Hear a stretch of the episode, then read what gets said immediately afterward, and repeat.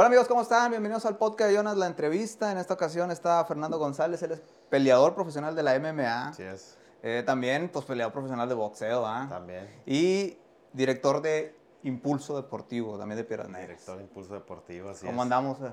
No, súper bien, digo, ahorita con, con el frío ya, ahorita con manga larga. Sí. Tenía rato de no ponérmela, pero pues yo soy, yo soy friolento, entonces no, no me gusta mucho el frío.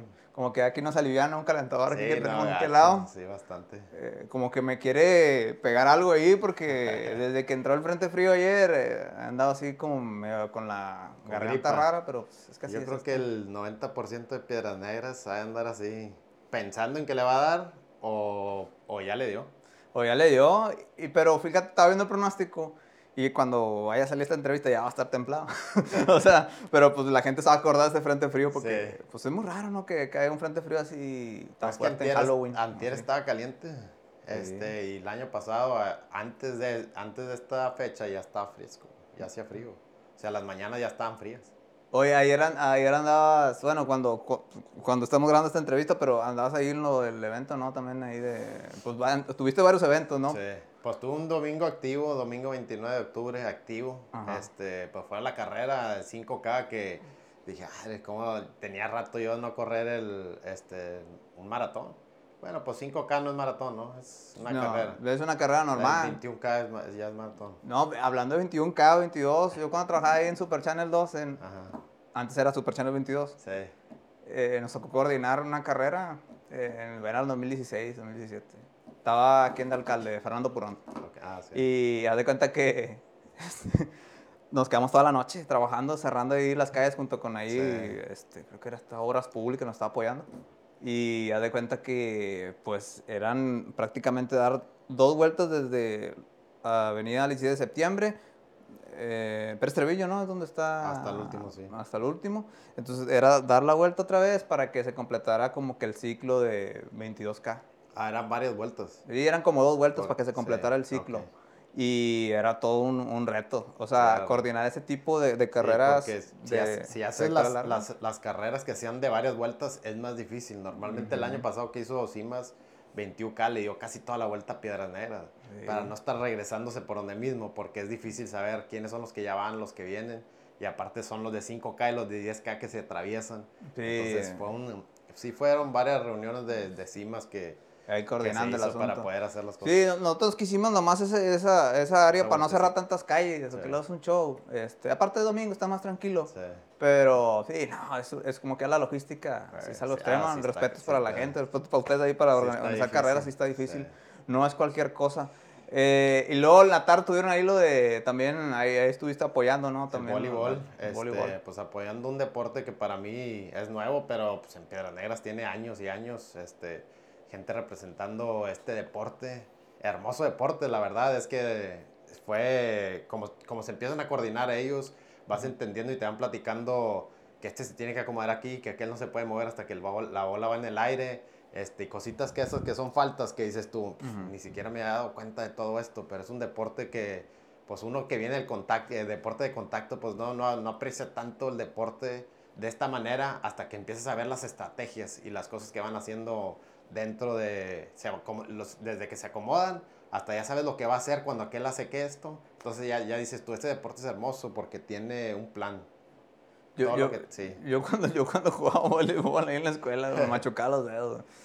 Pegaba, hacía esto. Eh, no soy muy bueno en los deportes, Sí. pero me he dado cuenta que ya ves que todo el mundo está encasillado que en los de soccer y fútbol, soccer, Sí, soccer. sí, sí. Pero eh, he descubierto nuevas cosas con esto también de las redes sociales y, y de los videoblogs que hago. El viernes también fui a uno que ustedes eh, cor- Ah, a de coordinar. vencidas. El de vencidas está Sí. muy bueno, va a salir ahí, bueno, cuando habrá salido esto ya habrá salido el videoblog. Eh, la racita te encuentras de todo. Sí, no, pues es, digo, totalmente es gente con pensamientos, ideas diferentes, porque pues su, de- su deporte son las vencidas, fanatismo sobre las vencidas, porque no nada más es, ah, voy a hacer vencidas, sino son fanáticos de eso, son gente que le gusta crear cosas, estrategias nuevas para poder ser mejores, porque pues las vencidas cada quien tiene su estilo, bien, todo tiene su técnica, pero cada quien tiene su estilo y va perfeccionando su estilo de diferente manera. no hace, hay cuenta que me, me- me- meto la muñeca de este lado, pero pongo el codo así y Eh. luego me bajo para acá. Entonces ves a unos colgados y al otro dándole de arriba. Entonces to- cada quien tiene su estrategia sabiendo cuál es la técnica. Sí, ah, y es este, también vi pues, gente que quiere aprender Sí. a hacer eso. Era, para, para eso era el evento. ¿ah? Sí. Me tocó entrevistar a una persona eh, que, ahí va- que, que ahí salió ahí en el, en el blog que entrena o hace gimnasio con block. Ok. Ah, ok. Nunca había sabido Sí, eso. sí, sí, no, al pues, camarada. digo, eso, es- esa es pasión, ese quiere hacerlo. Eh, él dice, yo no salgo al gimnasio, yo no voy al gimnasio, yo, yo entreno desde mi casa. Sí. Empecé cargando un bloque, ahorita cargo tres bloques en cada brazo. Sí. Y sí está bien macizo. sí, sí. sí. Entonces, eh, eso te habla como de, determinación a lograr tus objetivos, ¿no? Sí. Y está Sí, marcado. pues no te detienes. Digo, si haces eso en tu casa haciendo con blogs, quiere decir que no te detienes ante nada. Sí, no te tienes ante nada, pues obviamente ahí un saludo a, a- a la persona ahí esta que, que entrevistamos, se me, me fue el nombre. Eh, pero bueno, ya hablando un poquito, ahorita sí que ahí retomamos otra vez lo, lo de la faceta de, de impulso deportivo que es Sí, muy, sí, muy diversa. sí. Eh, ¿Cómo está ahí el asunto de lo de la MMA? Eh, vamos a remontarnos un poquito a, a tu infancia, tu juventud. ¿Cómo te empezó a llamar esto? Eh, Lo platicábamos con Raúl, sí. que tú empezaste obviamente con lo del boxeo. O sea, ¿cómo empezó tu faceta o cuándo te llamó la Pues en atención? realidad yo empecé con el taekwondo. Ah. Este, mi primer deporte fue el taekwondo y este... Esto? Ahora, ahora anda sonando. Sí, mi primer deporte fue el taekwondo y después, pues cada, en, en cada deporte fui conociendo diferentes cosas, diferentes, este, pues compromisos que yo tenía con, con el deporte, sino que yo, empe- yo empecé el taekwondo, ahí aprendí totalmente lo que era coordinación de pies y este, movilidad y todo eso. Ajá. Y fui, te va, conociendo todo eso, te va creando un poco más como de pasión hacia el deporte, porque sabes que puedes hacer cosas que no sabías que podías hacer. Entonces yo empecé a los cuatro años y a los cinco, a los cinco seis ya estaba peleando estatales, ya estaba peleando en, este, representando a Piedras Negras. Y después de ahí pasé al boxeo, que fue con Filiberto Rosas. Empecé con Filiberto Rosas y así mismo también fui creando cosas y conociendo cosas nuevas que él me iba enseñando, que también fue, este, la verdad, con él conocí la, este, conocí, apreciar el deporte Ajá. Y conocí la lealtad con él, con Filiberto Rosas, porque no, no importaba lo que pasaba, siempre sabías que podías contar con él, como que te daba algo sin que te lo dijera, sabías que, que podías contar con él porque aunque, la, aunque viniera la derrota, la victoria, él te trataba de la misma manera si perdías o ganabas. Entonces, así fui conociendo igual de cositas y después pasé con Raúl Garza. Raúl Garza fue, se dio cuenta que yo andaba buscando entrenador porque este, Filiberto Rosas pues había fallecido Sí. este, y sabía que yo estaba buscando un entrenador y me contactó. Yo hablé con este, José Juan, uno que está en, uno, un peleador de Igle Paz, que se retiró ya, pero Raúl tenía ahí, entrenaban juntos. Entonces Raúl me contactó y dijo, eh, supe que estás en busca de entrenador, ¿qué tal si le empezamos a dar? Le dije, sobres, tú dime, tú dime cuándo empezamos. Este, y me dijo, ¿qué tal mañana a las 5 de la mañana? Y dije, A la madre, "¿Es otro". ¿En serio? La cosa es que él vive en Igle Paz y yo vivo en Piedras. Ajá. Y dije, a las 5 de la mañana para, para él, quiere decir que son como las 4 de la mañana para mí, ¿verdad? Porque todavía Sí. tengo que ir hasta Igle Paz, cruzar el puente.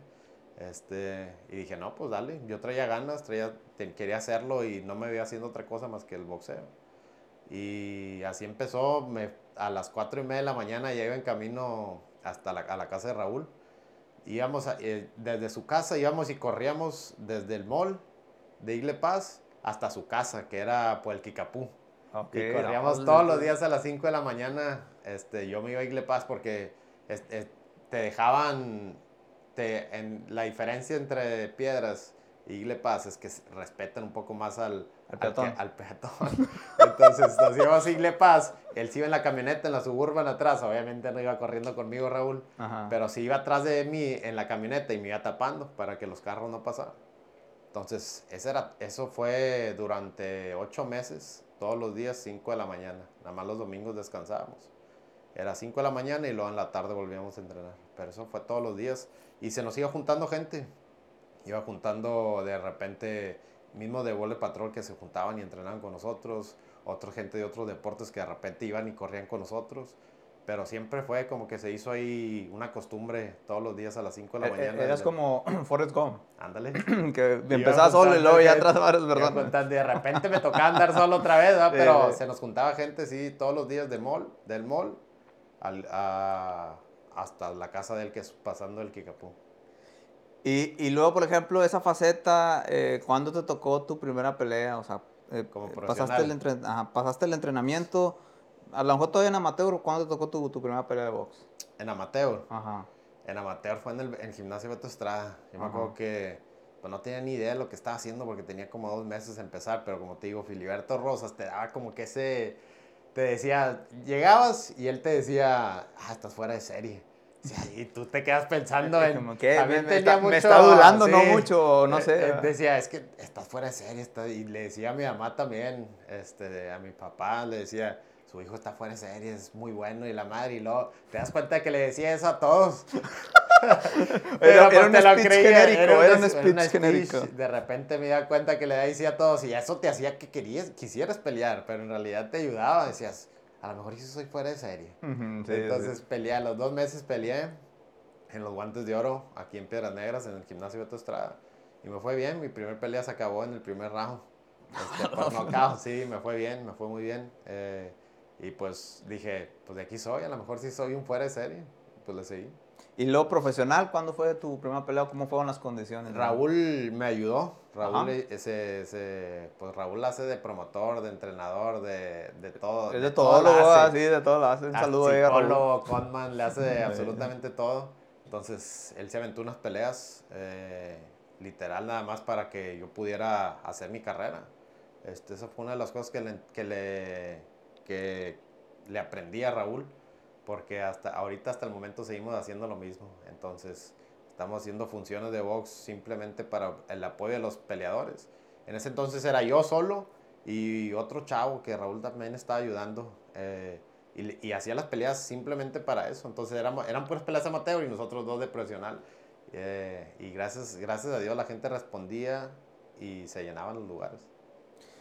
Luego, eh, ahí por ejemplo, ¿cuántas, cuántas eh, peleas ahí de boxeo te aventaste así? profesional? piedras? Ajá, en piedras y afuera y así. Ah, bueno, este, en Piedras hice cuatro y, y afuera hice en Los Cabos. eh, Entonces Raúl te apoyaba en esas. Raúl me sí, no, Raúl fue a todas mis peleas. De él box estaba a todas profesional. mis peleas de box profesional. Y la última terminé aquí. De hecho, Raúl fue la que me hizo la última de boxeo, que fue en el 2016. Este, la última de box antes de, antes de cambiar al MMA Ajá, fue en el 2016, 2015. 2015. Fue en el o sea. 2015, este, porque en el 2016 debuté como peleador de MMA. En el, en el 2015 contra el Diablo de Acuña, este, peleé contra el Diablo. Y Raúl me hizo esa pelea porque estaba, eh, tenía ratito sin pelear y quería que volviera a pelear y Raúl me volvió a ayudar con esa pelea. Eh, ¿Tus triunfos, o sea, fue, fue como- fueron invicto o hubo ahí Sí, uno, este, tuve una derrota en, en la función del travieso Arce, en los mochis. Ujú. Esa fue mi derrota y por eso había dejado un tiempo de como que entender un poco más lo que estaba pasando con... Porque iba muy... Peleaba sin aprender. Entonces, yo creo que muchas veces dicen, "Estás- es, eh, cuando pierdes aprendes más. Digo, es hermoso aprender ganando. Ajá. O sea, todo el mundo ha de querer aprender ganando. Pero en realidad sí, si te pones a pensar las cosas de la derrota, aprendes más perdiendo. Pero si, si te pones, si le das tiempo a aprender. Entonces fue lo que hice yo un poco, este, eh, me di tiempo para aprender de esa derrota. Y luego después de ahí, pues ahora sí vinieron todas las victorias. Bueno, eh, ya estabas ahí en el boxeo. ¿Cómo fue tu entrada a la MMA? O sea, ¿cómo puedes entrar a la MMA? Estás peleando aquí, Sí. pero luego... Pues bueno, ¿de yo tengo, contacto, yo tengo un primo que es Ajá. aficionado a las artes marciales mixtas. Este, vive en Monterrey. Y él me estaba, pues, estaba terco de que yo creo que sí la puedes hacer en las artes marciales, en el MMA. ¿Por qué no te vas? ¿Por qué no, por qué no aprendes? Y a lo mejor si te gusta, puedes empezar. Y le dije, pues vamos a buscar el mejor gimnasio de... ¿Cuál es el mejor gimnasio del mundo? Ujú. Y estuvimos buscando varios gimnasios. Dije, si lo voy a hacer, lo voy a hacer bien. No empezar aquí este, en el patio de la casa entrenando Porque pues lo voy a empezar a hacer y eh, mejor voy a empezar ganando y luego perdiendo, y luego ganando, perdiendo, ganando, perdiendo. Dije, vamos a hacerlo bien. Si lo vamos a hacer, lo vamos a hacerlo bien y quiero ser el mejor. Si, si voy a hacer algo, quiero ser el mejor. Buscamos el mejor gimnasio y resultó ser el, el, San José, California, el gimnasio American Kickboxing Academy se llama. AKA, mucha gente lo conoce como AKA. Y contactamos al dueño del gimnasio y le pedimos información y él nos pasó con otra persona que se llama Leandro, Leandro Beira, que es brasileño, que pues es entrenador de, de muchos peleadores profesionales también, que le enseñó a Khabib Nurmagomedov, no sé si pasas quién es, le enseñó una de las técnicas que hasta el momento ha sido de las más útiles que se ha usado en, el, en las artes marciales mixtas, que es, de, es, es el agarre de dos, de dos piernas y poder tener libre la cara de la persona. cierto, ya sé cuál es. Entonces, esa fue, esa técnica se le enseñó Leandro Beira a Khabib y desde ahí, pues yo creo que sí ha sido una de las mejores formas de ground pounding, de golpeo en el piso. Y pues bueno, hablamos con él y él fue el que nos dijo, pues vénganse, este, para entrar a este gimnasio se necesitan hacer tryouts. Vente a los tryouts, que son dos semanas. Y tryout significa que te van a poner a pelear contra los mejores del gimnasio. Entonces dije, Sí, bueno, pues ni pedo. O sea, si de un principio tienes que calarte contra los mejores, pues nos calamos, ¿no? O sea, no hay de otro. Y me fui a California, a San José, California, sin saber absolutamente nada de la ciudad, sin saber que es, el, es la zona más cara de todo Estados Unidos. Silicon Valley, donde está Silicon Valley, está Facebook, Google, Amazon, Apple. Están todas esas ciudades que hacen que, digo, todas ciudades, todas esas empresas. Que hace que la Que hace que la ciudad el, el, puro departamento, un departamento que le llaman estudio allá, o sea que es, una, es un cuartito con cocina y todo eso, vale mucho más la renta que una mansión aquí en Piedras o en Monterrey. Entonces, listo, yo voy sin saber qué es lo que está pasando. Dije, pues esta persona me va a dejar dos días en su casa en lo que yo encuentro un lugar que se llama Leandro. Total, no encontré ni lugar. Dije, ¿dónde me quedo? Este, un amigo del gimnasio me prestó un carro y esa fue mi casa un rato. ¿Un carro? Un carro, este... ¿Qué, dijeron tus papás? No, dije, ¿sabes qué? Mis papás no tenían ni idea. Me voy a ir. Ellos creen que sí, me voy a ir, que está todo, todo, todo bien. Este, todo, me voy a ir y pues a ver qué pasa. Pues venía el boxeo y lo veían igual, como que yo me fui a un campamento a Monterrey a entrenar o algo así. Este, pues obviamente yo les, yo, tú le cuentas que pues, está todo bien, madre. Este, todo vamos bien, aquí estamos. Pero pues a uno, este, como digo, no tenía el apoyo de más que mis, de mis padres. Me llama mucho la atención, O sea, ¿cómo es vivir? O sea, yo sé que es, era algo por mientras. ¿Cómo vivir en un carro? O sea, era un carrito chiquito. este, sí, era un carrito chiquito. ¿Cuál era, ¿Cómo era tu día? O sea, vivir en el carro, o sea, ¿cómo era tu día? Me, mira, pues yo pues sí es de risa, pero pasabas por, por depresiones horribles en el momento. Este, pero, y lo peor es que te levantabas en la mañanita con frío, porque California está frío, fresco siempre, la noche en la mañana, si más en tiempo de frío, ni se diga. Y todavía sabías que te tenías que levantar a darte un tiro contra, uno, contra los mejores del mundo. Imagínate levantarte sin ganas, imagínate que te levantes sin ganas de ir al trabajo, pero tu, pues, tu trabajo es, no sé, recepcionista o de mesero o algo así. Sí, sí, ya te levantas con depresión, pero aquí te levantas con depresión, güey, así pensando en que a ver si las cosas se van a dar como debe ser. Y todavía piensas en que me estoy levantando para irme a darle un tiro con un cabrón que es uno de los mejores del mundo, una bestia, a darme un tiro contra los mejores del mundo es cuando empiezas a, reaccionar en realidad quién eres tú como persona. Pero pues sí, estaba horrible. Eh, y me eran en el estacionamiento de Walmart o el gimnasio, un gimnasio que se llama 24 eh, Hour Fitness, que es de es un gimnasio que abren las 24 horas. Entonces ahí era. Ahí, ahí te quedabas. Eh, y pues, supongo que había regaderas, ¿no? Había regaderazos ahí en el, en el gimnasio donde tú vives, ¿no? Eso es lo sí, bueno. Pues era 24 horas. Porque porque hay unos eh, que usan los traileros, que es el Ubis o, o Lobis, o Lob, perdón, el, el, el, el restaurante, digo, la tiendita es el corazón, sí, que, que son sí, ahí.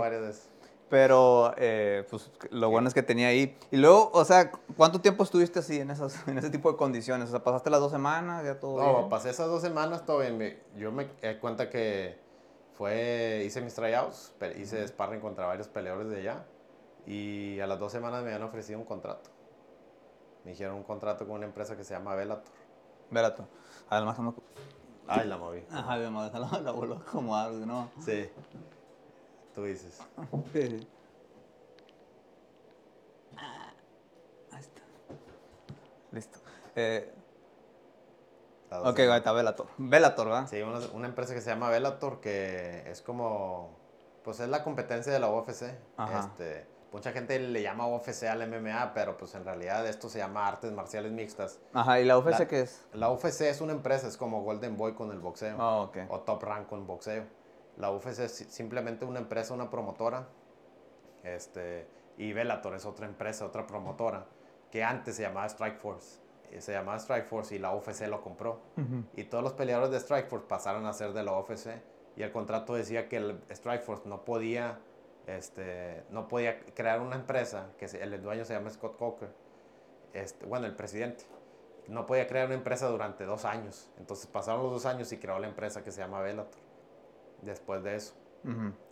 Ya creó esta empresa y, y le- como que tuvo buenos inversionistas porque se fueron para arriba, empezaron con, con televisoras buenas, este, televisoras muy importantes. ¿Cómo cuáles televisores allá en Estados Era, Unidos? bueno, ahorita est- está en DAZN, ¿sabes cuál es DAZN? Que es DAZN. donde pelea el Canelo. Ah, ok, sí, sí, ya. Eh, está en esa, pasó por varias, este, por varias televisores de paga, que, que muy importantes. La otra, ¿cómo se llama? Se me olvidó el nombre, pero... Ajá. es este, como de pago por evento Era como un. HBO, como la competencia de HBO. Ujú. Era, es- estaba en todas esas televisoras, estaban en HBO y todo, y tenían, o sea, todo era, eran cosas grandes lo que hacían, o sea, no empezaron con cosas chicas, empezaron de lleno con cosas grandes y se fueron para arriba, empezaron a, a contratar muchos peleadores importantes. Entonces esa fue la empresa que me, la primera empresa que me ofreció un contrato después de las dos semanas. Y luego te ofrecen el contrato. Y me regreso. Cuenta, yo me vine a, a México, Sí. me ofrecieron el contrato y me regresé a lo mismo. Seis meses, en, en seis meses donde te platiqué. En el, eso fue que me preguntaste cuánto tiempo duré. Sí. Fueron seis meses. Este, un amigo que se llama Ricardo eh, fue el que me el que me prestaba su cuarto de vez en cuando. Entonces, Oye, y luego, a ver, ¿cómo, cómo fue ese proceso de los seis meses? Eh, ¿Hubo peleas? ¿Cómo el no, pues es- es- estuve, yo era nuevo, como te digo, era muy Ujú. nuevo. No conocía lo que era la lucha, ni el jiu-jitsu, ni todo lo que era lo del piso, ni las patadas, ni el dolor, ni el de las patadas, de las rodillas. Yo venía del taekwondo, entonces todas las patadas esas en la panza o la cara. Pero no, no había codazos, no había rodillazos, no había patadas a las piernas. Todo eso era nuevo para mí, entonces no querían que debutara. Si iba a debutar perdiendo a lo mejor, porque pues no conocía otras cosas, no conocía la lucha. Y duré un año entrenando. Este, los primeros seis meses fue porque todavía no firmé el contrato con la empresa, sino me lo habían ofrecido. Ujú. Yo dije, pues déjame voy. Me puse de acuerdo con el dueño que se llama Javier Méndez, con el dueño del, del gimnasio. Sí. Este, ¿Sabes qué? Voy a entrenar seis meses. Después de los seis meses, voy a, voy a ya agarramos pelea y ya peleamos. El- después pasaron esos meses y ya me sentía listo. Entonces, pues fueron seis meses de preparación para poder debutar en, en la liga que se llama Bellator. Eh, ¿cuál, ¿Cómo estuvo ahí tu proceso de, de peleas, triunfos? ¿Cómo, cómo está Pues ahí fue el bien, digo, este, fueron las tres primeras peleas en Bellator, fueron, las gané. La primera pelea fue por knockout, en- ese fue uno de los knockouts más rápidos que ha tenido la empresa, que fueron en 13 segundos.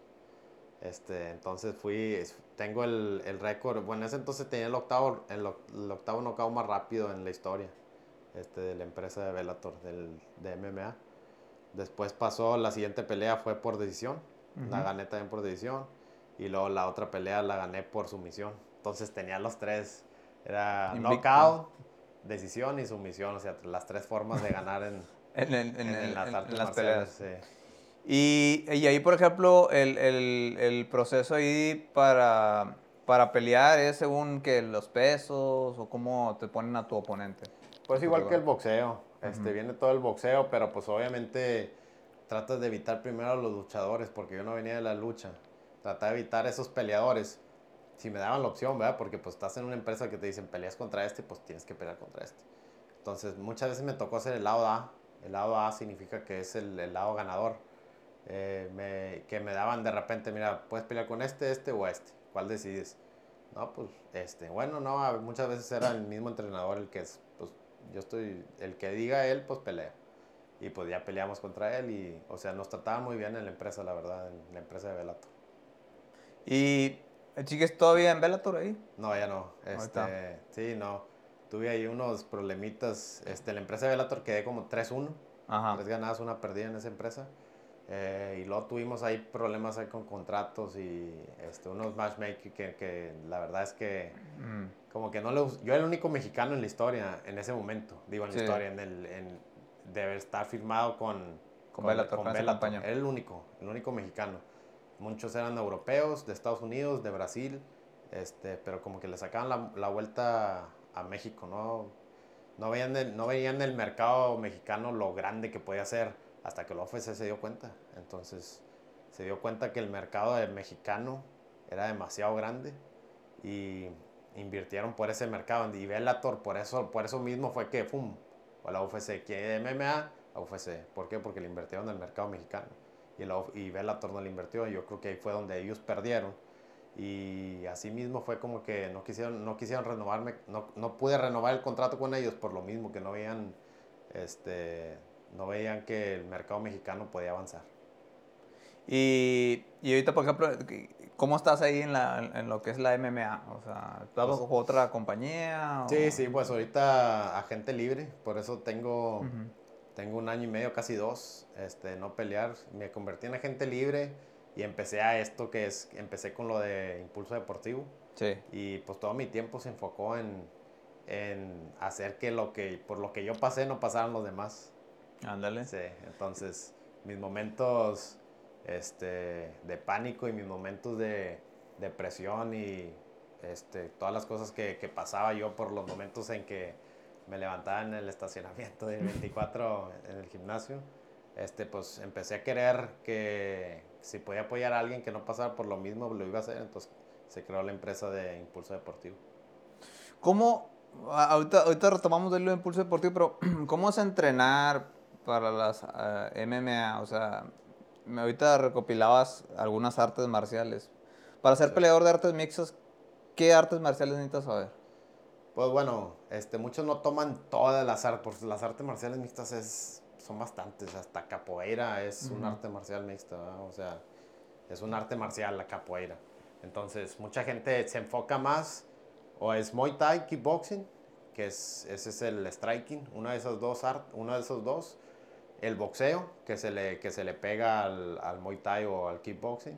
Y luego viene la lucha. Muchos usan la lucha americana, greco-romano, el judo o el mismo sambo, que es el de los rusos. Este, una de ese tipo de luchas, cada quien se, se basa en diferentes, porque todos esos son diferentes tipos de luchas, todos tienen diferentes técnicas, diferentes movilidades, diferentes forma de ver al oponente, muchos luchan de ataque, otros luchan de defensa, otros se enfocan en, en la lucha del, del, del, cuerpo de arriba, otros en las, en las, piernas, otros en los agarres de las manos, otros se enfocan en, en, el piso, son demasiadas este, de la misma, porque tú dices de lucha, pues todos hacen lucha, pero no, hay como 10 tipos de lucha diferentes eh, y cada vez van creando diferentes porque van haciendo diferentes estrategias de, de lucha.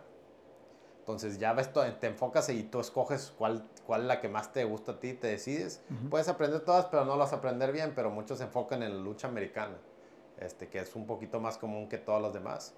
Los mejores ahorita, el mejor libra por libra ahorita del momento que es Islam Makachev, viene del Sambo, que es la misma de Khabib Nurmagomedov. ¿Es ruso? No? Es ruso. Vienen de, de, de una allá de las montañas de, de Rusia. Siberia, ya por allá. No, este. Ay, se me olvidó el nombre. Qué raro, porque siempre me acuerdo. Pero eso, esa ya vienen de las montañas como si estuvieran allá. Este. Metidos ahí. Que no hay absolutamente nada más que eso. Es todo lo que hacen. Sambo se llama. Eh, y pues esa es una de las que se ha, que se ha convertido en la OFC. Una de las mejores estrategias de, de pelea que es el Sambo que viene desde el papá de, de, Khabib, que es el que ha, puesto ese equipo de, que se llama Eagles MMA, ese es el equipo de ellos. Este, que tuve la fortuna de ser parte de un momento de, de ese equipo, de, uno de los que fui campamento de Khabib y Islam, estuve en varios entrenamientos también. Pero después de ahí también ese, existe el boxeo que se lo une al kickboxing Y luego viene el jiu-jitsu, que es el, el arte en el- del piso, que son todas las llaves. Y una vez que tumbas a tu oponente, cómo controlar, este, cómo controlar desde, desde arriba. Y si estás abajo, cómo poder pasar la guardia para estar arriba y tener un poquito más de control. Entonces tú aprendiste jiu-jitsu. Jiu-jitsu, lucha, Ajá. es- Muay Thai, kickboxing y pues el boxe- el boxeo ya lo traía. Eh, ¿La lucha qué tipo? ¿Americana o...? Lucha americana, no, como, escu- como estuve en- con esto, con los rusos, aprendí Ah. mucho del sambo. Sambo. Sí. O sea, la más... eh, dentro de la categoría, cada una tiene su complejidad. ¿Esa es la más compleja de aprender o...? Es que el sambo viene desde el control, en la lucha, viene tumbar a tu pon- oponente y tenerlo, este, la lucha americana, y tener la espalda en el piso. Ujú. Pero no te enseña a caer en, en un control para poder golpear a tu oponente. El sambo viene desde que lo tumbas, ya tienes el control del oponente para poder golpearlo desde arriba, para crear daño. Entonces el sambo es- hace un poco más daño que la lucha americana. Y en- en- ahorita, por ejemplo, ¿qué perspectivas tienes tú para continuar con esto de la MMA? Me comentabas ahorita vas a entrar en un proceso de entrenamiento y todo Sí, eso. ¿no? mira, este, desde un principio que, que empecé yo, Ajá. de nuevo, era para poder innovar la forma de ver, la, de ver el deporte, Sí. desde las edades y la forma de hacerlo. Entonces, quiero crear un poco más de lo que, se- que disciplina este, y rendimiento y constancia en los atletas. Pues yo, yo no soy un niño, ¿verdad? no, soy, no tengo 15 años, ya estoy grande, pero quiero, tengo deseo de hacerlo esto por 10 años más y estar en, un, en cada año ser mejor de lo que fui un año, un año anterior. Entonces quiero, quiero pasar ese, esa forma de ver el deporte, de innovarlo, de cambiarlo en forma de que pues uno de 13 años no tiene que estarse muriendo por hacer el deporte cuando lo puede ser en su mejor momento a los 30. Que, si te explico, este, muchos que ahorita que estamos viendo con lo impulso deportivo, que se van a buscar su sueño desde los 12 años, niños Sí. A los 12 años, este, y muchos los aceptan, a varios los aceptan y se empiezan a calar. Y empiezan a los 12, 13 años y siguen estando ya fuera de su ciudad, estando en un equipo, este, pues de fuerzas básicas de un equipo profesional. Y luego 13, 14 años y de repente a los 18 años los dejan de ver útil. A lo mejor no fue el, el, el chavo que creían ellos que podían esperar y lo cortan. Y todos esos años de carrera que tuvieron creyendo un sueño en su mentalidad de que es lo que iban a hacer el resto de su vida, bye, a buscar otra forma de vida porque a los 18 ya te tumbaron el sueño o ya no hay forma de regresar porque ya vieron lo que podías hacer. Entonces ya no te dan otra oportunidad porque ellos ya saben lo que puedes hacer. No, no, no es algo nuevo. En forma de que si estás entrenando, estás siendo el mejor, el mejor futbolista o, cualquier deporte a los 13, a los 14 y cada vez más mejorando a los 15 y, busca, y, y les hace saber que sigues aquí, pero no estás buscando la oportunidad de estar con ellos. 16 años y sigues siendo mejor, 17 años y eres todavía mejor. A los 17 años buscaste la oportunidad porque ya tenías el nivel para estar en un equipo, no nada más este, de fuerzas básicas, sino un equipo profesional. Y se dan cuenta que ese, que ese muchacho es muy bueno y a lo mejor el mismo nivel que el otro chavo que cortaron. A lo mejor el talento era el mismo, pero le dijeron, ah, este es bueno, podemos, tiene 17 años, lo podemos agarrar para que debute con nosotros. Y empiezan a ver lo bueno que puedes haber sido después de los 17 años y hasta los 25, 26, que estás en tu prime, en tu mejor momento, estás demostrando cada vez que puedes ser mejor, que en lugar que a los 18 años que ya vieron a este hasta donde puede llegar.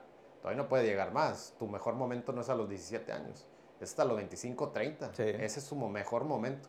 Pero ellos ya se dieron cuenta de que tu mejor momento se acabó a los 18, cuando en realidad tú no demostraste que podías ser mejor, que podías ser mejor. Entonces, esa es una de las cosas que quiero innovar, que no, que no forcen a sus, a sus hijos, que no, que, no, que no se forcen todos los atletas a querer estar, a, a desesperarse a los 12 años por querer estar ya en, un en unas fuerzas básicas de...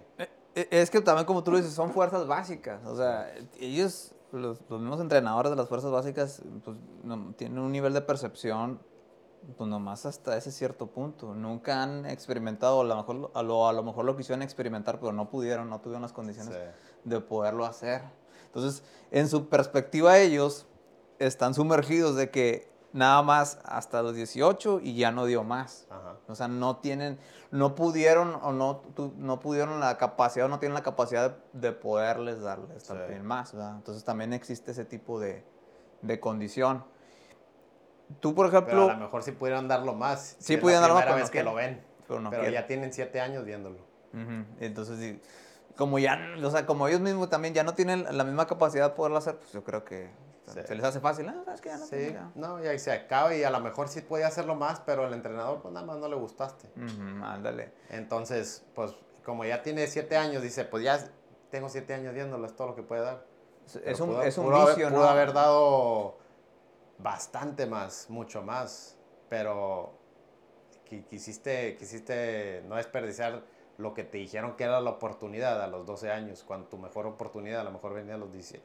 Y, y es un vicio, ¿no? Que se ha ido ¿Crees que es, experimentando es en varios como, lugares. es como una, como le dicen a las chavas ya a los 25 años que ya están dejadas?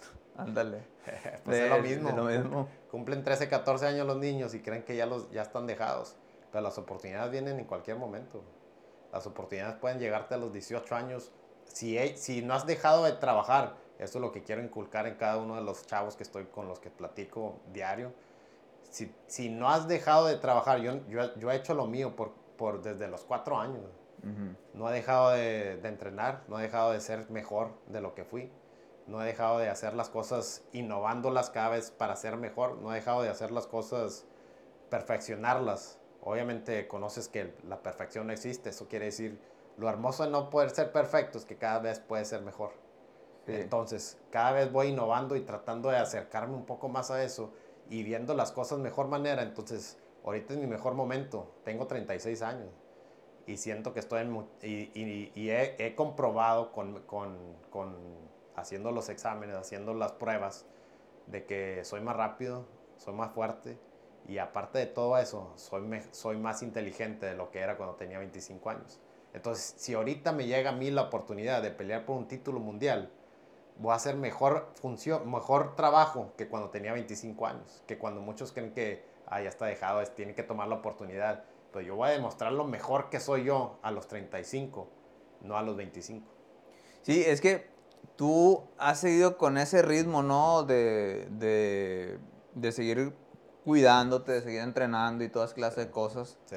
Y por eso estás con la Es la condición que única- estás. Sí. Pero eh, para muchos o algunas personas dicen, no, es que ya a los 36 años, pues ya me, me sacan lo- al payaso.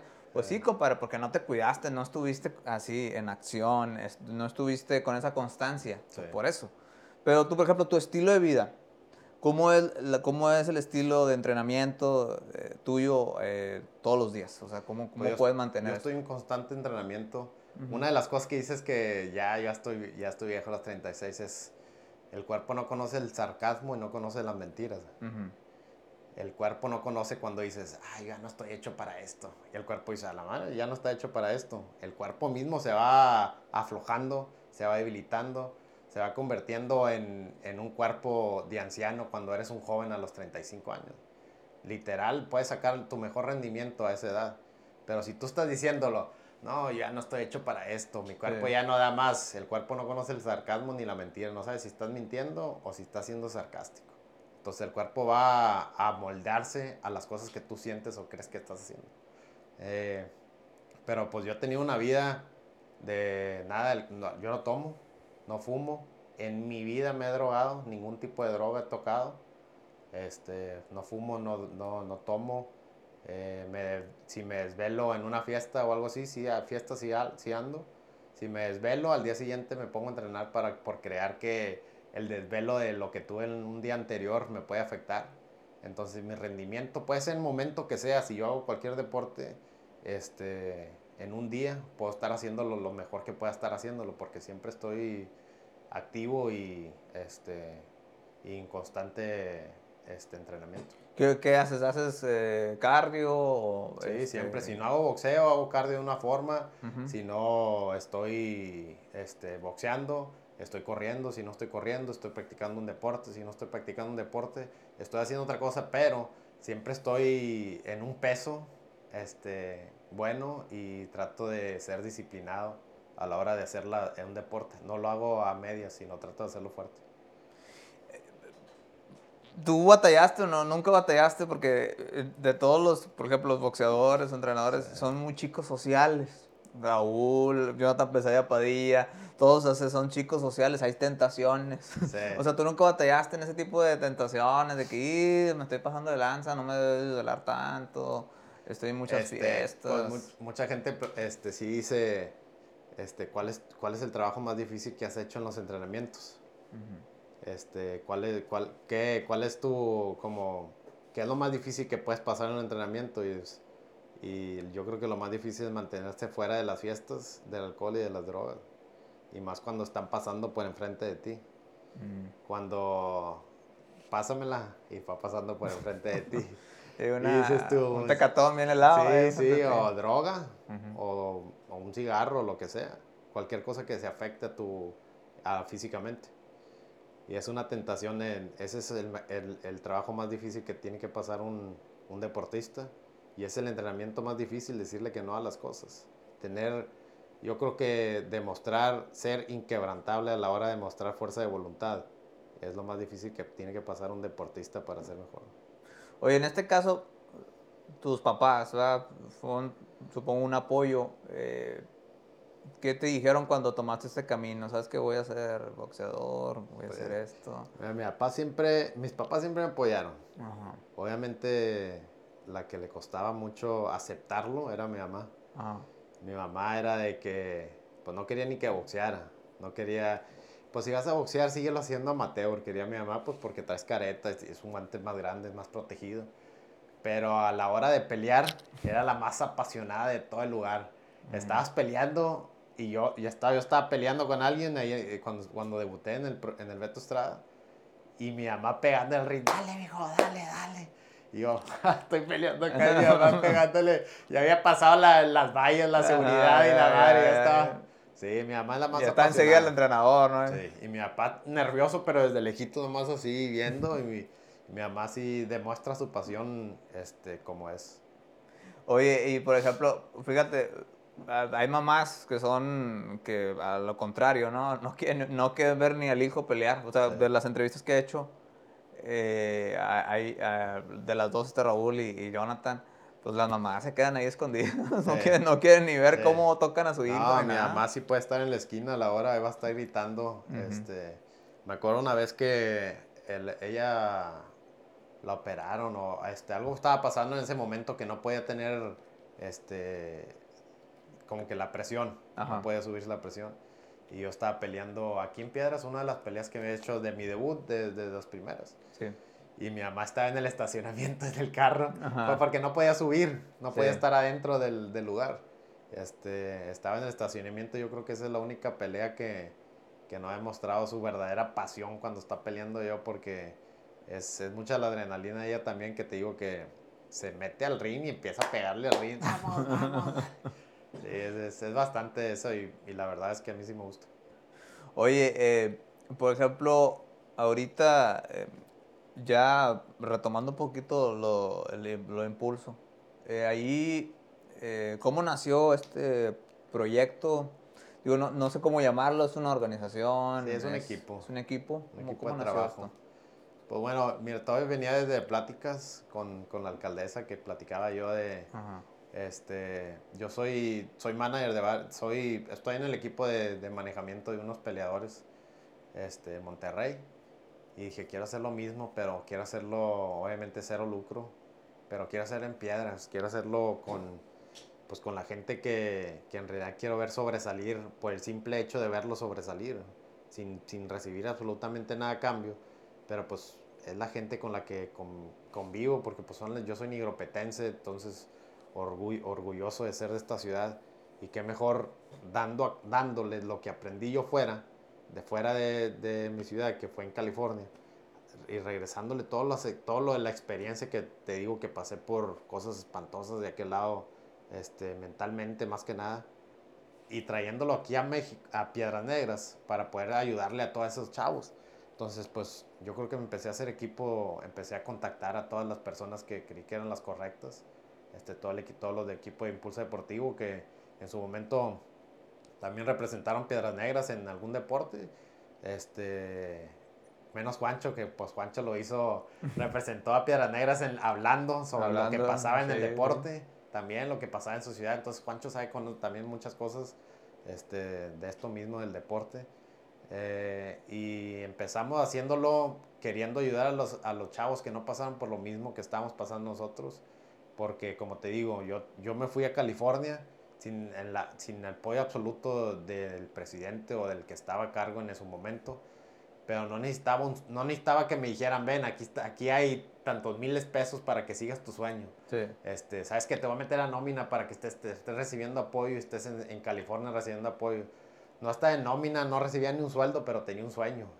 Que eso era todo lo que me, seguía, me ayudaba a seguir adelante, me ayudaba a levantarme con depresión y sintiendo espantosamente las ansiedades en el momento en la mañana, porque sabía que me iba a dar un tiro con uno de los mejores de todo el mundo, con peleadores. No, no iba a ir a, a, platicar o a trabajar en un lado, sino me iba a dar un tiro contra los mejores del mundo. Este, entonces el sueño hacía que, que caminara, que me despertara prendía el carro y me iba manejando al, gimnasio, es lo que hacía en el sueño. A pesar, dejando un lado, como te digo, siendo inquebrantable a la hora de mostrar fuerza de voluntad, a la hora de, de mostrar cualquier emoción o sentimiento, tenía control absoluto de las emociones. ¿Por qué? Porque tenía un sueño.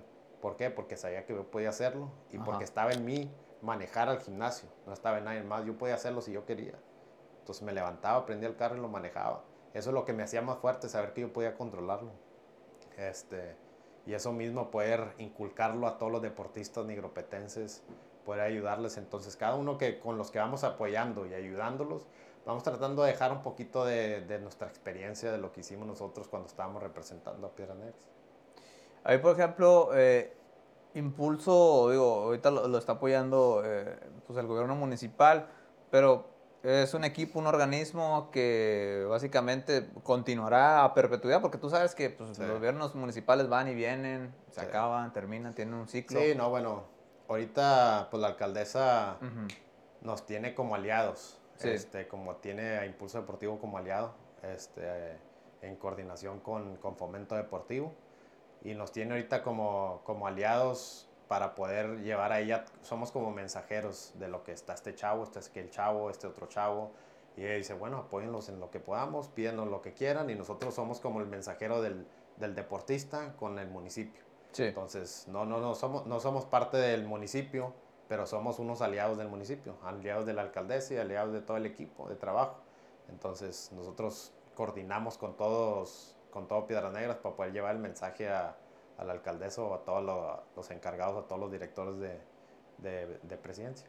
¿Cuál es el caso así que te ha marcado en este, en este trayecto que llevas así en, en la dirección de, pues, de este organismo, de este equipo, que te ha marcado mucho? O sea, un caso así de éxito o un caso que hayas eh, visto ahí, sabes que me, me impactó mucho, vamos a ayudarlo. Pues no tanto de ayuda, pero más como de aprendizaje, de, de, todo lo que te acabo de comentar. Este, un chavo que se llama Rafa Roboledo, que estuvo en Rayados. Y luego, por ciertas cosas de también entrenadores y todo eso, pues como que lo, lo cortaron o lo dejaron ir este, a los 18 años. Y después llegó una chavita que tenía 17 años, este, que, la, que la, la sumaron al proyecto de, de también de Rayados. Entonces ahí fue como que si te hubieras esperado a los 17 años, a lo mejor te agarraban y te hubieras sido como ella. ella la empezaron a conocer a los 17 años. Este, no, sé si, no sé si ella se fue a estudiar o agarró ese trabajo, sí. el de Rayados, pero ella la empezaron a querer a conocer a los 17 años porque supieron de ella a los 16, una cosa es. Entonces su vida empezó a los 17, cuando la otra se acabó a los 18. Su vida deportista. Sí, sí, sí. Entonces, ahí dijiste, oye, pues, la, la, dualidad de las cosas, ¿no? Sí. O sea, y comprendí también, comprendí en, mi experiencia, en que pues quiero llegar a ser, este, quiero llegar a inculcar esto, pero tengo que hacerlo por mí mismo. Entonces es mi regreso, es mi regreso a las artes marciales mixtas y me voy a retirar hasta que tenga 45 años para demostrar que llegando a los 35, a lo, después de eso, llegando de 30 desde los 30 a los 45, esto puede llegar a ser tu mejor momento. Oye, por ejemplo, ¿tú qué crees que se podría hacer? O sea, tú estás haciendo tu granito de arena, pero pues a nivel también así gobierno, ya sea federal, estatal o así. Eh, que se podría hacer para poder apoyar a los jóvenes? Porque vemos en los Estados Unidos el gobierno, por ejemplo, no sé, el estado de Texas, y así hay, hay muchos estímulos en las escuelas, en los, en los distritos escolares y todas clases de situaciones, pues para apoyar a, a los, al alumnado o a las personas que puedan tener capacidades. ¿Por qué, ¿Tú crees que podría existir algo similar aquí? Podría existir, pero la manera es que mi, mi mamá, que es la alcaldesa, fue la alcaldesa de todas las ciudades. Entonces, ella entiende que, que toda, muchos de los problemas que existen en la ciudad se pueden solucionar con el deporte. Asimismo lo entienden en Estados Unidos. este, en Estados Unidos hay, pues, están los mejores atletas. Eh, pues sí, pasan por muchos, pero combaten mucho de las cosas por, con el deporte. Entonces invierten en, infraestructura deportiva, como este, si tienen cierta cantidad este, empiezan a inculcar el, el deporte, en, le toman la importancia al profesor de educación física. Okay. A eso me refiero. El profesor de educación física es, un, es una persona con mucho respeto este, en las escuelas, porque aquí pues les, se les paga algo desde el gobierno federal, el gobierno del estado. Se les paga algo, este, pero no, no son los, la gente de respeto que crea un equipo y les enseña el deporte a los chavos por lo mismo, que ellos nada más se les paga sus horas y se acaba. Entonces el deporte viene inculcado desde las escuelas. ¿Cómo puedes? Te, involucras en las escuelas, te involucras desde los niños de los cuatro años y les vas enseñando la pasión que a mí me enseñaron a los cuatro años y se convierte en un, en un chavo como yo que nunca toma, no, o sea, no toma, no fuma, no se droga y tiene, este, hace todas las acciones en forma de no meterse en problemas para seguir haciendo lo que está haciendo, que es el deporte. Oye, sí, porque me acuerdo cuando estaba en, la, en las escuelas así públicas, el maestro de educación física lo tocaba los viernes. Eh. El libre muchacho. El libre. ya, o sea, valía que eso mucho la educación física. O sea, Ahí es el problema. Es, es el problema. Como es, es considerada como una materia extracurricular. Es una materia, sí no se le daba el enfoque. Y ahí desencadena muchas cosas, ¿verdad? Muchos también problemas físicos, no hay salud este, en, esa, en esa clase de cuestiones, o sea, que pues que estés alineado, que estés este, en forma y todas clases de cosas. Y es una, es una bola de nieve.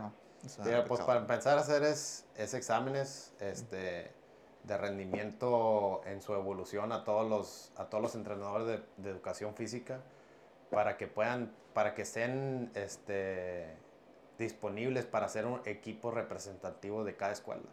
Y tener en cada escuela lugares para hacer sus ejercicios este, que se adapten, que sean de primera, este, de primero para, para todos los chavos, que sean eh, lugares que te gusten ir ahí en, la misma escuela, que no tengas que ir a, buscar por fuera una escuelita de soccer, de béisbol, de básquetbol, de boxeo, todo hacerlo en tu propia escuela y así mismo, porque hay 17 mil estudiantes ahorita de preparatoria.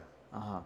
Este, y nada más el 18-20% hacen algún deporte. ¿Por qué? Porque no tienen en su escuela, tienen que ir a buscarlo fuera de sus escuelas. Entonces, pues es lo que yo he platicado también con mi madre y con mi mamá. Y ella se ha involucrado bastante también. O sea, hemos empezado a, crear más, más espacios este, deportivos para que la gente quiera ir a lugares. Antes la unidad deportiva, pues nadie iba, nadie iba porque era pura tierra y piedras y pues ¿quién, quién hacía algún deporte? Pues casi no, casi no se hacía deporte y era tu última opción, cuando, cuando debería ser tu primera opción, un lugar de, del municipio que, que se pueda hacer deporte, sea tu primera opción, no sea tu última opción, la unidad deportiva es la última opción. Ahorita vas a la unidad deportiva de 6 a 9 de la noche, a 11 de la noche, y hay alrededor de nueve academias de, de, entrenando al mismo tiempo. O sea, en, en, ese lugarcito están entrenando nueve academias de, de fútbol, soccer, tochito, se están entrenando este, otros deportes como este, atletismo, se están haciendo todos esos, son nueve escuelas contando las dos escuelas de atletismo que hay en la pista alrededor. Entonces, dices tú, ah cabrón, el deporte antes eran 10 mil atletas que estaban así, 10 mil chavos digo, tantos chavos que están haciendo deporte. Ahorita en la sola unidad deportiva hay miles haciéndolo de 6 a 11. cuando no existían esos. Entonces, pues ya hay más gente haciendo deporte y, y es el, eso que está pasando ahorita también, llevarlo a cada una de las escuelas, a llevarlo a las escuelas, que no tengas que ir tú a buscar un lugar, sino que ahí mismo en el salón donde estás, donde estás entrenando aprendas también la importancia del deporte. Sí, porque me acuerdo que pues, sí, hay tierra, veo eh, en las escuelas hay, pues, hay tierra o están las canchas típicas de, de cementito, que te caes y ahí te partes ahí todo. Pero, por ejemplo, eh, que, oye, pues necesito que corras un kilómetro. Y ahí vas ahí en pozos y así en la tierra, comiendo en círculos, dando el tufazo ya y ya. Te ibas en bota de hiking en lugar de atletismo. Sí, ándale. y, y es otra cosa, o sea, muchas veces nosotros los alumnos pues no tenemos tampoco el equipamiento necesario. No, Y andabas ahí con zapatos, andabas así con tenis ahí que ya, ya, ya se están ahí quitándole la suela. Sí, sí, porque los usabas poquito y se te deshacían. O sea, y, pues sí, o sea, sí hay mucha, hay mucha situación un poco precaria o precaria en lo que es cuestión deportiva en pues mucha, eh, desde la escuela, ¿va? Que es donde aprendes. Y luego ya después, sucesivamente, pues ya en la sociedad, ¿no? Y qué bueno, pues que se vaya combatiendo esta situación. A lo mejor no es como se quiere, porque pues, es un borlote, ¿va? Entrar ahí a, combatir en las escuelas, pero pues alguien tiene que poner el grano de arena, ¿no? Sí, ¿no? Y, y se van a hacer, se están haciendo. Ahorita, este, pues nosotros, pues, lo que la alcaldesa nos mandó a hacer todo el equipo de impulso deportivo a ir a las escuelas y empecé a enseñar todas las escuelas gratuitas que hay de deporte aquí en Piedras Negras, desde voleibol, básquetbol, béisbol, fútbol, soccer, boxeo, este, ahí son gratis, este, se crearon estas escuelas gratuitas este, para que puedan eh, practicarlo, pero pues mucha gente todavía no lo conoce. Este, entonces es lo que estamos tratando de hacer, que existen, que están aquí en Piedras y que están siendo enseñados por gente que sabe hacer las cosas. Oye, eh, por ejemplo, en, tu caso ahorita, eh, tú estás en, lo que es impulso deportivo. Eso es una tarea que te lleva así a tiempo completo, ¿ah? o, sea, o, también la, la, compaginas obviamente con tu, también con tu carrera de MMA. Sí. Este, ¿cómo, yo, yo digo, siempre voy a tener mi tiempo, el tiempo que, que, es necesario para que yo sea mejor en, lo, en el deporte. Obviamente, pues sí, te lleva mucho tiempo estar involucrado o estar apoyando a otras personas, pero siempre tienes que tener tu tiempo, siempre tienes que tener tu espacio y, ver por ti primero que nada, porque si no, yo no estoy bien, pues no, no va a hacer las cosas bien. Sí, sí. Entonces, primero voy a estar bien desde cómo me veo, este, porque pues como quiera uno es vanidoso en su forma física, eh, y eso me ha ayudado bastante también a, a siempre estar en, en, coordinación ahí con mi, pues con mi mejor, es mi, la mejor versión de mí que puedo ser, ¿verdad? Entonces, eso me ayudó bastante también en querer estar siempre, nunca estar un poco más pesadito de lo que, de lo que es. Entonces, si yo me siento bien, puedo hacer las cosas bien. Entonces, si, ¿cómo puedo sentir depresión, güey? Porque muchas veces sientes, no quieres hacerlo, estás en tu trabajo y sientes que ya no puedes hacer las cosas ya no puedes seguir porque pues hasta aquí llegué yo, hasta aquí ya no puedo hacer las cosas. hasta la madre, ¿no? Ya estoy estancado y ya no le veo salida porque soy de un pueblito, de una ciudad que ya no hay crecimiento, ya no hay, ya no hay para dónde ver porque a donde vea pues hay monte, entonces ya no veo que hay un edificio en, como New York que puedo ver hasta la torre de arriba y decir yo quiero estar en, en ese lugar, en ese puesto. Entonces, si soy de un, pueblo, ¿cómo puedo, ¿cómo puedo seguir haciendo las cosas? Y cuando te empiezas a dar cuenta, cuando empiezas a ver en ti, cuando ves las cosas tú por primero, primero que te veas tú y dices, tu madre, ando con madre. ¿Cómo, cómo, ¿Cómo puedo sentir depresión si soy la mejor versión de mí que puedo ser? O sea, soy mejor que lo que puedo ser. ¿Cómo? O sea, hago cosas que nunca creí que era capaz de hacer. Nunca creí que iba a ser tan rápido como puedo ser. Nunca creí que iba a estar cargando de peso con lo que iba a cargar. Nunca creí que iba a ser ser rápido mentalmente a la hora de hablar o hacer las cosas. ¿Cómo, cómo, cómo puedo sentir depresión si soy la mejor versión de mí? ¿Cómo puedo, ser, cómo puedo sentirlo? Si puedo hacer las cosas mejor que como podía hacerlas ayer o antier. Tú tienes... Y eso hace que haga mejor las cosas para la gente. Tú, ay, disculpa que te interrumpa, tú tienes insatisfacciones a veces desde que o sea, eres una persona, te ves al espejo y dices, puedo mejorar más. Sí puedo mejorar más. Siempre, siempre siento que puedo mejorar más porque, como te digo, sigo siendo activo en los deportes. Entonces, pues siempre tienes tus días malos. Entonces, eso hace que sea mejor. Como te digo, lo hermoso de nunca ser perfecto es que siempre puede ser mejor. El equilibrio.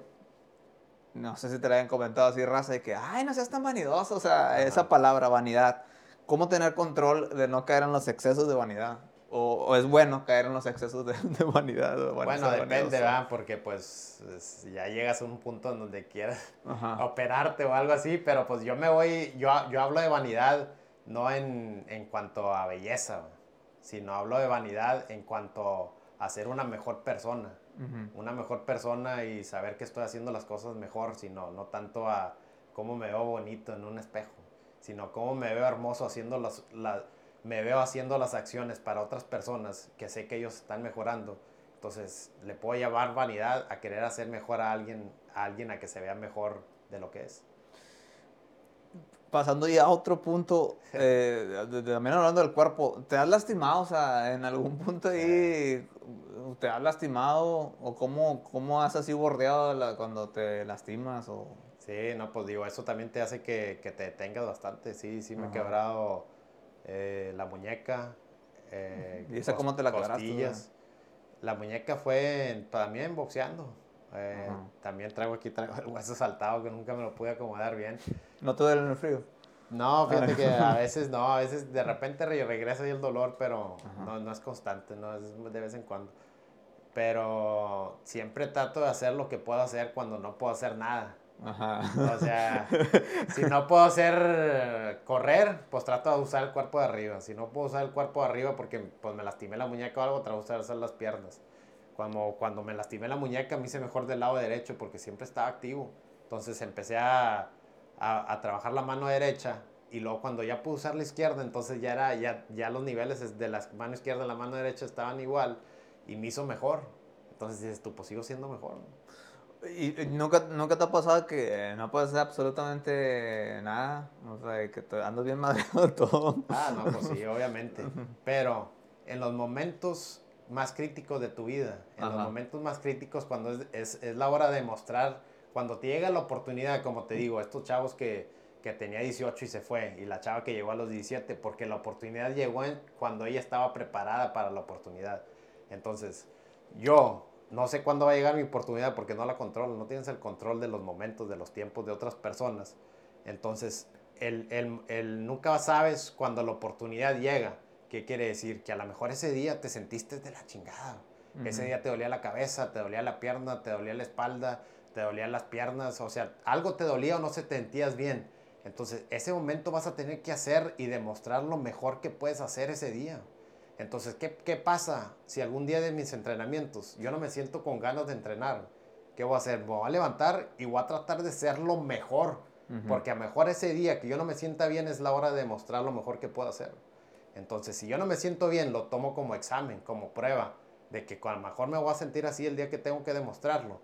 Entonces, me voy a levantar y voy a hacer las cosas mejor de como tenía que hacerlas. Me duele la pierna, pues voy a tratar de usar la pierna izquierda y tratar de que se acomoden las dos para poder hacerlo mejor. Entonces, a la hora del examen, a la hora de demostrar el día que tienes que hacerlo, no te va a sentir bien. Entonces, a la hora de entrenar, tómalo como entrenamiento el día que te sientas mal y lo tienes que hacer, tienes que demostrar más cuando te sientas mal, porque a lo mejor llega ese día que no te sientas bien.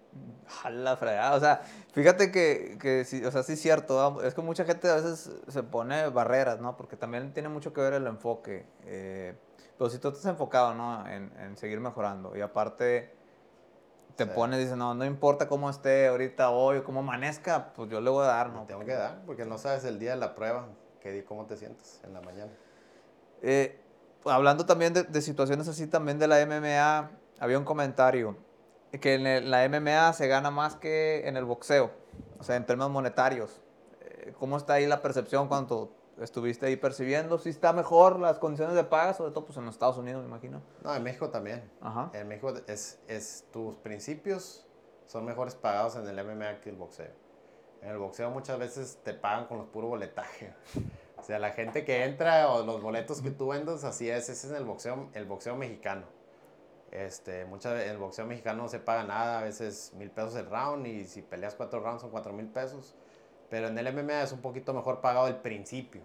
Pero si llegas a estar al nivel élite en el boxeo o en nivel élite en el MMA, es mucho mejor pagado el boxeo.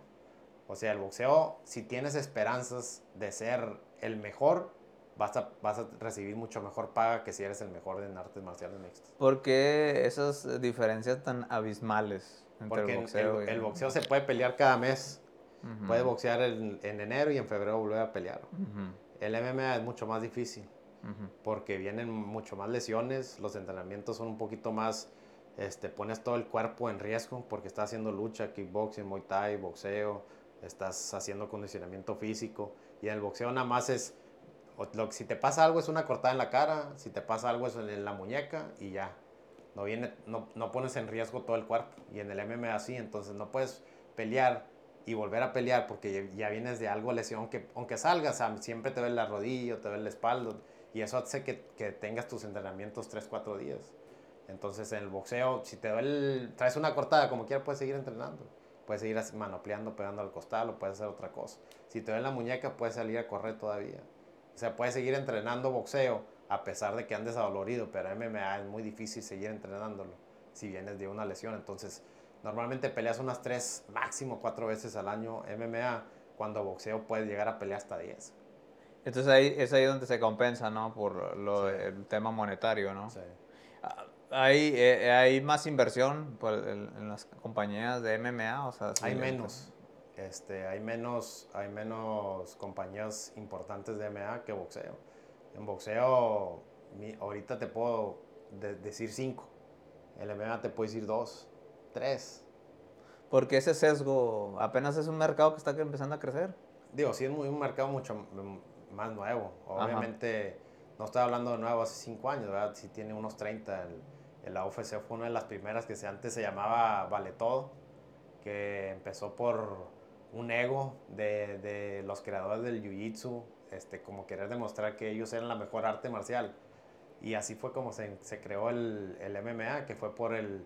Este, hace- hicieron un torneo que peleaba un boxeador contra uno de lucha, uno de lucha contra uno de sumo, uno de sumo contra de jiu-jitsu. Y al final de cuentas el de jiu-jitsu que era los Gracie, fueron los que quedaron campeones. Y ellos fueron los que crearon el torneo, el que crearon la empresa que se llama Vale Todo. Y después se la vendieron a Dana White. Dana White, que era un pues, niño rico que con dinero y no sabía en qué gastar, se compró la empresa que se llamaba Vale Todo y luego le cambió el nombre a OFC. Si me, estor- me estorba el dinero, déjame comprar una Sí, empresa. sí, pues literal.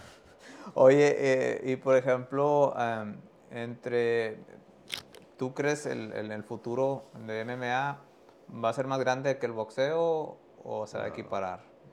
Nunca va a ser más grande que el boxeo porque son muy cerrados a una misma empresa. Nunca va a ser más grande porque es uno el que le ve el dinero y no son 10 a los que le, los que le venden. Pues, hay cuenta que tú empiezas a decir, ¿cómo puedo hacer dinero? Y dices tú, ah, pues mira, puedo hacer dinero de esta forma, de esta forma.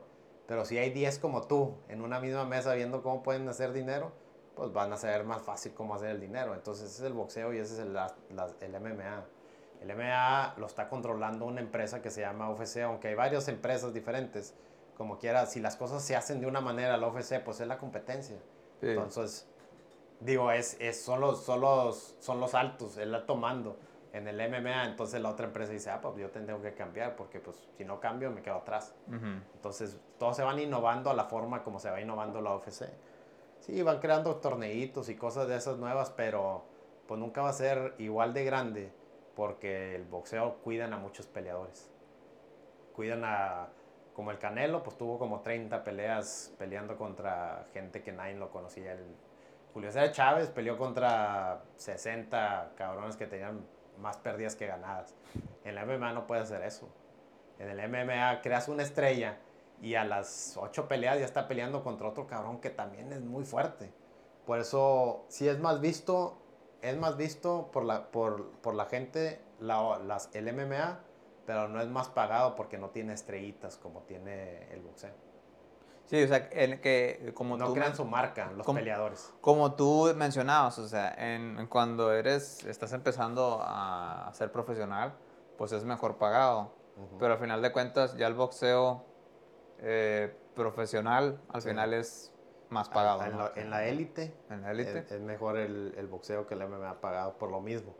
Porque pues el boxeador de MMA a los 10 peleas ya, ya tiene que demostrar lo mejor contra los mejores. Y el boxeador a las 10 peleas todavía le están, siguen echando gente que pues muy apenas sabe tirar un jab. Por ejemplo, eh, vicios de la MMA que has notado. O sea, aparte de esos, eh, otro vicio malo, malas prácticas que has notado, que dices, esto, la industria está mal. Ah, la industria está mal. Ajá. Este, que no hay, pues mira, no hay seguro para los peleadores. El seguro... ¿Me sorprende eso en Estados Unidos sobre todo? Sí, pero no hay un como que te pasó algo, eh, no sé, ya no puedes pelear. Y en el boxeo y en el MMA, no, o sea, estabas firmando alguna empresa y pues te pagaron ahí que algo, no sé, un hombro ya literal ya no puedes volver a pelear o uno, el, te pasó algo en el ojo y te operaron, a lo mejor te ayudaron a operarte, pero ya se olvidaron de ti. Entonces, sin importar qué hayas hecho tú por la empresa, ya no, ya no, ya no vas a tener ese regreso, ya no vas a tener un, como que pues te pagan tanto porque pues ya no puedes pelear o ahí va un dinero porque pues ya no puedes pelear, sino ya no existe eso. Eh, Digo, no existe. Por ejemplo, eh, me llamó mucho la atención algo que mencionaba Raúl, que el travieso peleó con una colombiana, no me acuerdo, y lo dejó así como pues ya malo, ya, no, ya, no, lo dejó bien y porque por eso hizo un libro y de ese libro le está pagando la familia de él porque era su sustento económico, las peleas que él pues, hacía. el travieso le ayudó a, con vendiendo los libros. Los libros, pero ahí no existe nada de cobertura tampoco, ¿va? por lesiones aquí que hay en el cerebro. Muchas veces puedes demandar a la empresa y si ganas, pues te dan algo, pero si lo demandas, no es por su propia cuenta, no te van a dar nada, no. O sea, que les salga el corazón. ¿Sabes que Está asegurado por 250 mil dólares, 300 mil y se van a estar viviendo. No, nada. Em, ¿Por qué crees que existe esa situación? O sea, ¿es porque los empresarios quieren absorber todo? O sea, al final de cuentas, pues tú eres el que les está trayendo gente. Sí. O sea, deben de, deben de cuidar ahí a, los boxeadores y, y, a, los, a los de la MMA. Y pues no los cuidan, ¿verdad? O sea, ¿por qué crees que pasa esa situación? Por ahorrarse un dinerito. Sí, pues porque pues son, digo, son negociantes. ¿Cuál es el mejor negocio? Pues dejarlo a un lado. Ya no, ya no, ya, ya no funciona. ya no funciona, pues ya olvídate de él. Es como las peleas en el Coliseo Romano. ¿eh? Muchas veces yo cuenta que tenemos la empresa esta con mi primo que es de, de manager. Ajá. Eh, y en un principio le, le pues eh, pláticas le comentaba que cuál es la diferencia este, en realidad tomarle importancia al peleador, porque al final de cuentas, yo como peleador, si, si no hago las cosas bien, si, si, el manager dice, no, vas a pelear contra este, vas a pelear contra aquel, o vas a pelear, vas a hacer esta cosa, o me ponen a pelear contra alguien, y se acaba mi carrera, ¿qué es lo que va a pasar con el manager? Va a agarrar a alguien más y va a seguir su carrera, va a seguir haciendo las, lo mismo que estaba haciendo un día anterior, pero con alguien nuevo. Si a mí se me acaba la carrera, ya estuvo, se acabó completamente. Entonces, importa mucho la decisión mía sobre el manager. Él, a la hora que sea, y se acaba mi carrera y él va a seguir haciendo lo mismo, sin importar nada. A mí se acaba la carrera y ya se acabó. Yo no voy a seguir haciendo lo mismo, tengo que buscar otra cosa que hacer. O convertirte en manager. Como el manager. Oye, ahí por ejemplo. ahorita por eso te digo que yo soy manager, estoy siendo manager y trato de ver las cosas como la, veí, como la ve un, un peleador. No, no no rifármela nada más porque puede ser mejor para mí, sino hacer las cosas porque pueden ser mejor para él. Al fin de cuentas, si él le va bien al peleador, me va a ir bien a mí como manager. Entonces, lo mejor para él, si en realidad tenemos que perderle tantito porque una decisión se tomó de esta manera, pero es mejor para él, se va a tomar porque nos importa más el peleador de que es que lo que el dinero. Ahí en la transición de a manager, eh, te ya la estás haciendo, pero eh, cuando cuando tú te retires de esto, o sea, ya como peleador profesional, eh, ¿tú quisieras convertirte ya en un manager así de tiempo completo, para así entrenando a otras personas, no sé si de boxeo o de MMA? Sí, pues digo, todavía tengo la pasión de querer innovar el deporte. Entonces, como te decía al principio, tengo una pasión de querer innovar. Quiero empezar a, pues, a dar las pláticas, a dar el, en, hacerles entender el por qué. Eh, empezar a, dar muchos porqués.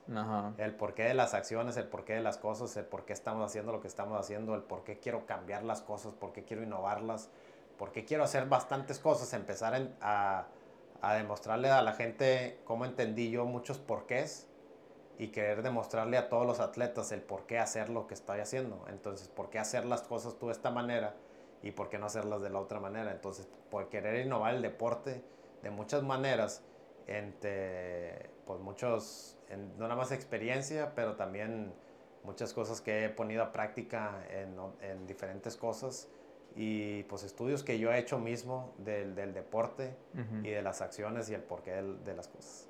No, pues bueno, pues estuvo muy nutrida ahí la plática que tuvimos, eh, muy eh, pues llena de muchas reflexiones también. Sí. Obviamente. Pero sí, pues básicamente, ¿qué le puedes decir a, a, la gente, a las personas que quieran ejecutar o, empezar a, realizar algún deporte o que les guste algo para ser pues, profesionales? Lo que puedo decir es que a todo mundo le llega su momento en diferentes tiempos de, de su vida que, que, no porque a uno le llegó a los 12 años quiere decir que a ti te tiene que llegar a los 12, que no importa este, el momento donde estás en la ciudad o el país o, o en cualquier situación donde estás, tienes que ser constante en lo que estás haciendo, mostrar disciplina, porque no existe la motivación eterna, pero existe la disciplina eterna.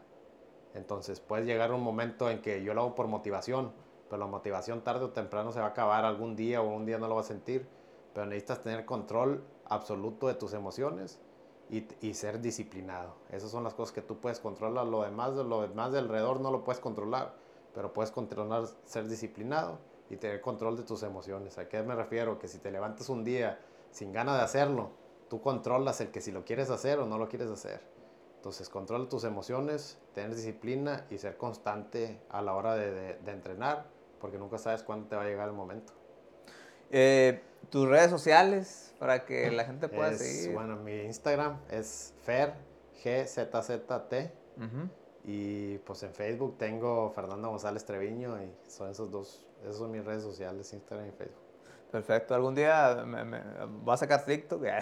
¿Va a sacar qué? Va a sacar TikTok ya también al rato ya. Pero, al rato saco TikTok. No, sí tengo, pero no lo uso. No, fíjate que yo tampoco, es que TikTok es muy vicioso. Sí, muy vicioso. Te absorbe, o sea, sí lo tengo, o sea, sí lo tengo, ahí compartimos todos los, Deja, los te enseño también a ti cómo tener control, control de, tus acciones. Control de mis acciones sí lo tengo, pero... Sí, imagino. Eh, nada más lo, lo usa ahí, el, mi equipo de trabajo, que es el que sube los videos. Pero no lo uso. O sea, yo, yo como persona no casi no lo uso porque esa sí, pues digo, eso también es algo de la, a las mamás. También se trata de inculcar ahí que en un mundo de demasiadas distracciones. es que nomás le dejan. Ahí está, mijo. Déjanos a tu tía y a mí platicarme ahora. sí, sí, sí, sí, pues es, son distracciones y a la hora que no te des cuenta de repente estás metiendo un libro del, digo, del, del ¿cómo se llama el, libro que quieren aventar el, el, ¿Cuál, cuál el, libro? el país, el cuaderno de la SEP? El, ah, el libro de cívica y ético. El, nuevo. El nuevo. Sí, que no quieren que entre en ningún lado. Ajá. De repente, de tantas distracciones, te meten un libro que no te das ni cuenta que le estás enseñando a tus hijos. O sea, y ahí, es que fíjate, uh, platicamos al principio, antes de la plática, los, las personas, las nuevas generaciones están muy despiertas. Y antes estaba muy menso, güey. O sea, ya a la edad que 16, 15, 14 años no, no sabía ni la mitad de lo que saben ahora los, los chiquillos. O sea, ya las nuevas generaciones son muy despiertas. Eh, pues esperemos ahí que pues, los pues, papás pongan atención. Sí, pues por lo que te digo que el mundo cada vez es más chico con las redes sociales y demasiada distracción porque te importa más lo que está haciendo Pepe en Canadá, en una ciudad que ni siquiera conoces. Te importa más lo que está haciendo él que lo que está haciendo alguien que en realidad quiere prosperar, que vive al lado de tu casa. Sí. Entonces, no tienen ni idea quién es ese güey, no, ese el de persona que está siguiendo tú constantemente en Canadá, no tiene ni idea de quién eres tú, pero te interesa más lo que dice él a que alguien que te está diciendo que en realidad le importas. Sí, le importes y sobre todo también, pues no hay que no hay que ser no hay que caer en el fanatismo o sea hay que usar las redes sociales eh, de manera positiva proactiva eh, y decidir cuándo y cuándo no. Sí, cuándo no y, cuándo sí. Que no se involucren en tu, en tu progreso. Que no progreso. porque muchas veces tengo que ir a entrenar, pero ahorita, bueno, después de este video, bueno, ahorita se va a acabar este video y ya me pongo las pilas. Y pum, le das vuelta al otro video y ya se te olvidó lo que habías dicho hace cinco minutos. Aparece una chava así encuerada, todo el asunto. Oye, y, y, fíjate, yo tengo una agencia de marketing digital, de, eso, de eso vivimos. ahí tengo ahí a varias personas, mi equipo de trabajo. Pero eh, digo, esa es una manera pues, de usarla de manera proactiva, porque pues, de ahí percibes, generas este movimiento en los negocios y así, es una cadena de consumo. Sí, tienes que estar atento a todo lo que está pasando. Pero lamentablemente, pues sí, o sea, volvemos a lo mismo. Estás viendo algo de innovación y de repente te sale una chava. sí, o, no, o sea, simplemente que se usan de mala manera. Se usan de mala. Y pues es ahí donde... Se usan para el control. Ajá, se usan para Ese es otro tema, pero... Ajá. Este, obviamente sí hay control de unas de fuerza en el... Los que controlan el Sí, hay, hay una agenda ya como que puesto. Esto es más conspiranoico.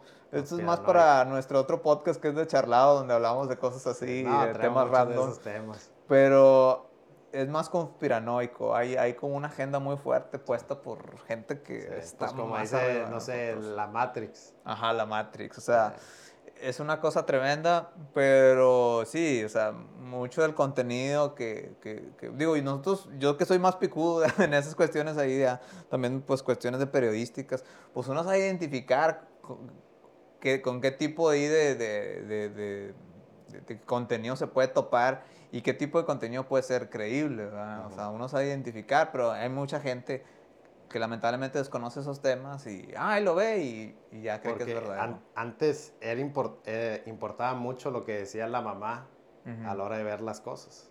Sí. Y ahora se ha puesto, este, le ha puesto mucho interés, si existe la Matrix, le ha puesto mucho interés en que la madre tenga mucha distracción sobre la sobre cómo, cómo criar al niño. Porque ahora, ahora lo ven como, como si fuera broma, ahora bromean de que quédate en la cocina. Cuando en aquel entonces la importancia de que la madre se quedara en casa involucraba demasiado mucho a la, a la creencia o las ideologías del niño.